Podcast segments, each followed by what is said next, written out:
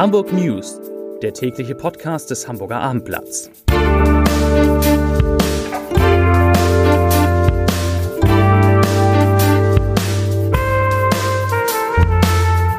Herzlich willkommen. Mein Name ist Lars Heider und heute geht es um den heftigen Corona-Ausbruch beim Hamburger SV. Weitere Themen. Der Senat will Kriegsflüchtlinge auch in Hotels und leeren Schulen unterbringen. Elf Straßennamen in der Stadt sollen geändert werden und gegen die hohen Spritpreise ist in Hamburg ein Autokorso geplant. Dazu gleich mehr. Zunächst aber wie immer die Top 3, die drei meistgelesenen Themen und Texte auf abendblatt.de. Auf Platz 3 Oligarchenjacht Dilber bei Blum und Voss läuft die Crew davon. Auf Platz 2 Corona-Ausbruch HSV stellt Antrag auf Spielverlegung. Und auf Platz 1 Ukraine-Flüchtlinge, so will Hamburg die Aufnahme koordinieren. Das waren die Top 3 auf abendblatt.de. Immer mehr Menschen kommen infolge des Krieges in der Ukraine nach Hamburg. Um die Aufnahme von Geflüchteten schneller bearbeiten zu können, hat der Senat einen Krisenstab in der Behörde für Inneres ins Leben gerufen. So sollen auch die Themen Aufenthaltsrecht, Unterkunft und alle erforderlichen Versorgungsleistungen besser koordiniert werden.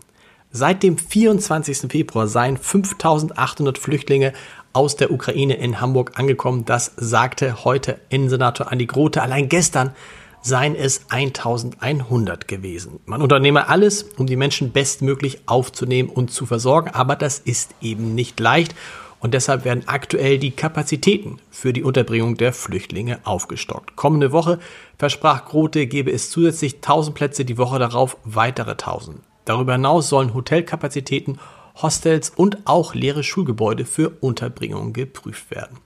Privat seien in Hamburg rund 1000 Flüchtlinge untergebracht worden, sagte Grote. Darauf könne die Stadt sehr stolz sein. Aber solch einen Ansturm von Geflüchteten habe Hamburg seit Jahrzehnten nicht erlebt.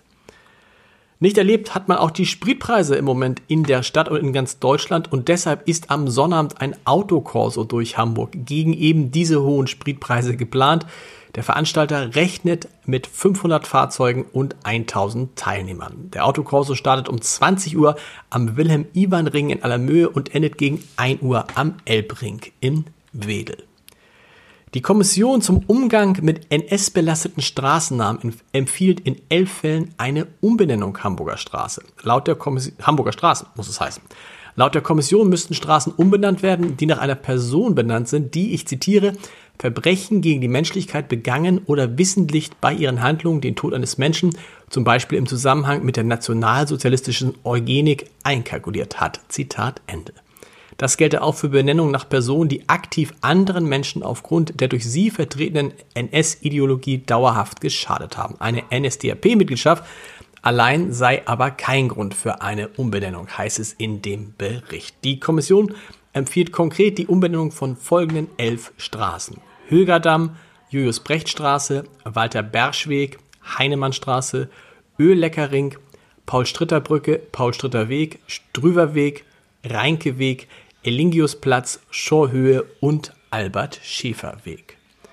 Einen Corona-Ausbruch hat es beim HSV gegeben. Der Verein hat deshalb einen Antrag auf Verlegung des für Sonnabend geplanten Heimspiels gegen Erzgebirge Aue gestellt weil sich ein Großteil des Kaders und der Betreuer mit Covid-19 infiziert hat. Dieses Ergebnis wurde bereits durch eine groß angelegte PCR-Testung bestätigt. Um welche Spieler es sich handelt, ist noch nicht bekannt. Dem HSV steinen allerdings weniger als 16 Spieler oder gar kein Torwart mehr zur Verfügung zu stehen, denn gemäß der aktuellen Spielordnung der Bundesligen ist eine dieser beiden Aspekte, also weniger als 16 Spieler oder kein Torwart, die Voraussetzung für eine Spielverlegung. Dazu sagt HSV-Vorstand Jonas Bold, wir wären in der aktuellen Lage leider nicht spielfähig.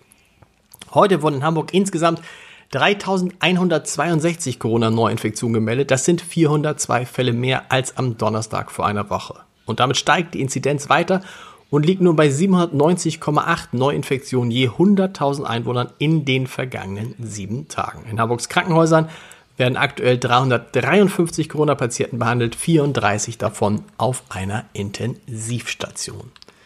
In einem der teuersten Stadtteile Hamburgs wird Anwohnerparken eingeführt. Wer in Harvestehude lebt, lebt, bekommt im Stadtteil nun bevorzugt einen Parkplatz. Für andere wird's westlich der Alster dagegen umso teurer. Die neue Regelung gilt bereits ab kommenden Montag. Genau genommen erstrecken sich über den Stadtteil vier Zonen, in denen der Landesbetrieb Verkehr ab dem 14. März eine allgemeine Parkscheinpflicht einrichtet. Bewohnerinnen und Bewohner können einfach und unkompliziert online oder ersatzweise direkt bei allen LBV-Standorten einen Bewohnerparkausweis beantragen. Das sagte der Hamburger Senat heute. Wer einen solchen Ausweis unter die Windschutzscheibe legt, ist von der Parkgebühr und der Höchstparkdauer ausgenommen. Zum Podcast-Tipp des Tages wie immer am Schluss in Was wird aus Hamburg spricht Sagerchef Thomas Krebs über die Entwicklung der Nebenkosten für Mieterinnen und Mieter, die ihm große Sorgen macht. Hören Sie mal rein unter www.abendblatt.de slash podcast. Und wir hören uns morgen wieder mit den Hamburg News um 17 Uhr. Bis dahin. Tschüss.